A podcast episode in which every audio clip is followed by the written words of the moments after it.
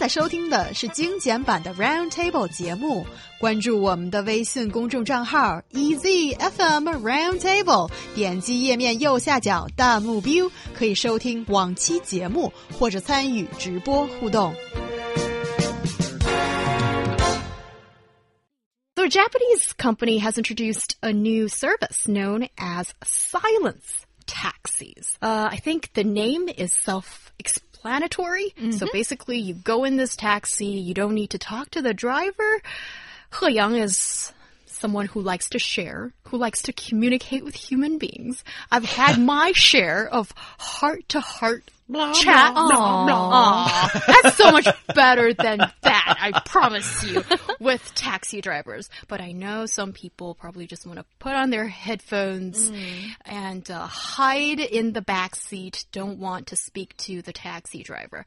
Anyhow, let's talk about this new service that has been invented by the Japanese. Of course. So, like you said, if you do want to talk to these uh, taxi drivers, actually, you can. You just have to start the conversation. Because in the silent taxis, the drivers are not allowed to start a conversation unless it's uh, it's they're confirming the routes or notifying them in event of an emergency. And this kind of cabs has been introduced in Japan for more than two weeks. The company has been running uh, the company is thinking about expand the silent fleet to more taxis. And when seeing this, I feel like this is not towards those who can wear a headphone and sit back in the seat to giving the vibe that I do not want to talk. Mind your own business. Don't talk to me. It's for those tho- those guys who look nice and friendly and when they're getting the cab, maybe they want to mind their own business, but when even when a taxi driver, a complete stranger started a conversation with you, you feel obligated to to interact with him. And this cab, this silent cab, this special service feels like it's designed for them. Yeah, you know, so like you said, like they'll greet you, hello. Where do you need to go? and uh, notify you, I guess, if there's an emergency. Oh my God, look over there. Okay, never mind, we're good. And then you're driving, right? Uh, and, and other than this conversation, you know, I'm just imagining myself, you know, just thinking I'm getting a taxi, probably ignoring the big shh sign on top of the taxi, maybe saying it's a silent taxi. I don't know how they're advertising. But uh, basically, I would think this guy's being rude. You know, I'm just like, why? What? Why doesn't he want to talk to me? You know, if I was if I was fluent in Japanese, maybe. And uh, but anyways, um, looking at this, you know, basically it, it makes sense because there's people out there, and we call them introverts, and introverts do not hate small talk because they dislike people. They hate small talk because they hate the barrier it creates between people. So, you know, frequently we talk about understanding and these kind of things on this show. There's people out there that honestly it is very painful or uh, it takes a lot of work for them to have just a small casual conversation. For them, conversation is something very different. Maybe something you have with someone you really know. This kind of thing. Yeah, that makes sense. But maybe sometimes you just want an outlet. And this is a stranger. You'll never see him or her again. And I feel my secrets are probably safest with a person like that. So basically, you're saying that uh, when you get in a taxi, this guy is unknowingly becoming like My your your girlfriend. You're like, oh my god, and then and he's like, oh god, presses the you know presses the pedal to the metal. He's like, we gotta get there quick. Well, you don't know my taxi driver, okay. although I've only seen him once. And I should not be claiming property. But yes, um, I think it's really strange. Of course, everybody has your have your different uh, personality, Yeah. but I think um, it's weirdly comforting. Um, confiding with a person that you know you will never see again. And if that person shows you kindness it's actually really sweet. Okay. So are you condoning like taxi cab psychiatry right now, or are you just get in a taxi and you're like, hey, I actually I just want to can you take me here? I don't really need to go there. I just need to talk about my problems. Well, there isn't a formality, Yeah. but sometimes it happens that way. Yeah. Um, this happened to me a, a while ago. Um, I remember I went through some really rocky relationship problem and feeling really sad and uh, just very emotional. And yeah, so I remember getting into a taxi. It was kind of late. Um, yeah, I just felt like crying, felt like really sad. Um, you know, not everything is happy in life uh, for anyone. And um, so I remember going into the taxi, and uh, I had my hoodie on, I had my earphones on, and I didn't really know where to let out that um, sadness. And um, I have already talked to my friends, and I think they probably already are kind of fed up with me talking to them about my emotional problems. And um, so, yeah, so I was just thinking about all this stuff and uh, not being the usual cheerful self. And then that um, 老大爷, that um, older guy in Beijing guy um, in the taxi driver's seat, um, so he asked me like, 姑娘你怎么了? so so so girl, what happened to you? That's very Beijing. Oh yeah, and oh, it's kind of embarrassing to admit. Um, I just started crying, and and the guy was a little a little nervous, I guess. Who and he kept on asking me why, and I was like, eh, just boys' problems. yeah. Sorry, I laughed. It shouldn't be a moment to laugh. That's okay. And um and then the guy was he just kept on consoling me and comforting me and uh even uh, and he and I remember he was like um, very uh, hesitant and saying, "Oh, I feel so bad. I don't have a tissue box right now." And then he was like, "Girl, whoever, whatever, he used the B word, um, boy out there, he doesn't deserve tears like this mm-hmm. ever. And that journey was like 30 minutes. I don't know how long that he talked, but he did keep me company, or maybe he was forced to keep me company.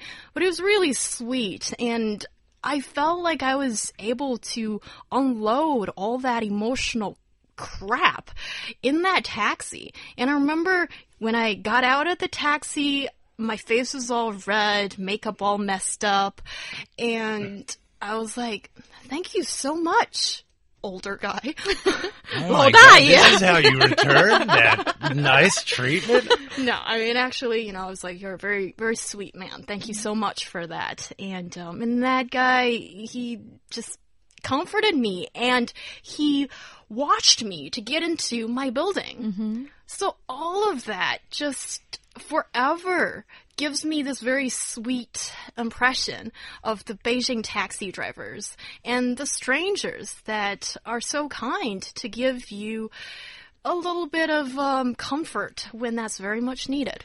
Yeah, do you have this guy's number? Because I got some stuff I need to get off my chest. Um, but He's mine. I'm not sharing him with you. God, that does sound like a magical, like honestly, a very magical experience, Yes. and that's really cool, you know.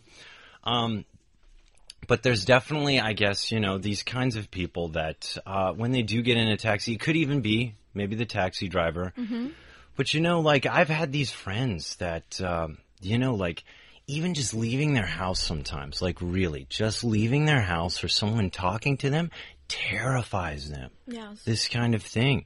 And this is what we call introverts. And I don't think a lot of people maybe understand this off the cusp, but apparently maybe in Japan, you know, there's there's enough of these kinds of people. And maybe there's enough of these kinds of people everywhere, but especially in Japan that just really probably appreciate this understanding too. You know, that's a nice experience that you had. But maybe for these people, they just, you know, they don't even want to talk, let alone about their problems, right? So, you know, it's nice to be able to get into maybe a car, get this service, and know you can just sit there in silence and not have to talk. Because, you know, I, I even sometimes, when I get in a taxi, um, I feel like I have to talk to the guy, especially if in the, it's in the States, because, you know, we're speaking the same language and it's like we're in the same car together. Should I say what's up? You know, something like that. But at the same time, in my mind, I'm like,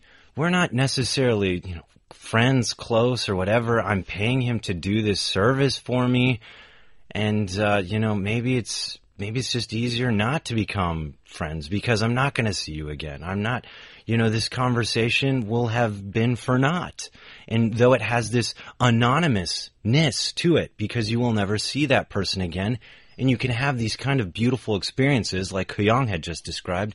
At the same time, there are these people that say, what's the point? And maybe these are these introverts that are using this kind of taxi. Or like me in a not really good mood in a oh, really boy, long watch out. in a really long ride and I will I will put myself together and make that first little small talk. But what if I have to be in the car for another hour? If I start, should I just continue and talk with the driver for an hour? I mean, making small talk, the beautiful thing about small talk is it's small. Maybe if I trapped in an elevator with a coworker that I don't really know that much, we make small talks like, how are you? It's a beautiful day. And after one or two minutes, we got out of the elevator and we say goodbye politely. But when it's in a cab, especially when it's a long ride. I mean, I have no problem talking with these guys and I can be a talkative person, especially when I'm in a good mood. I can listen to him and say really nice words to him, encourage him to go on. But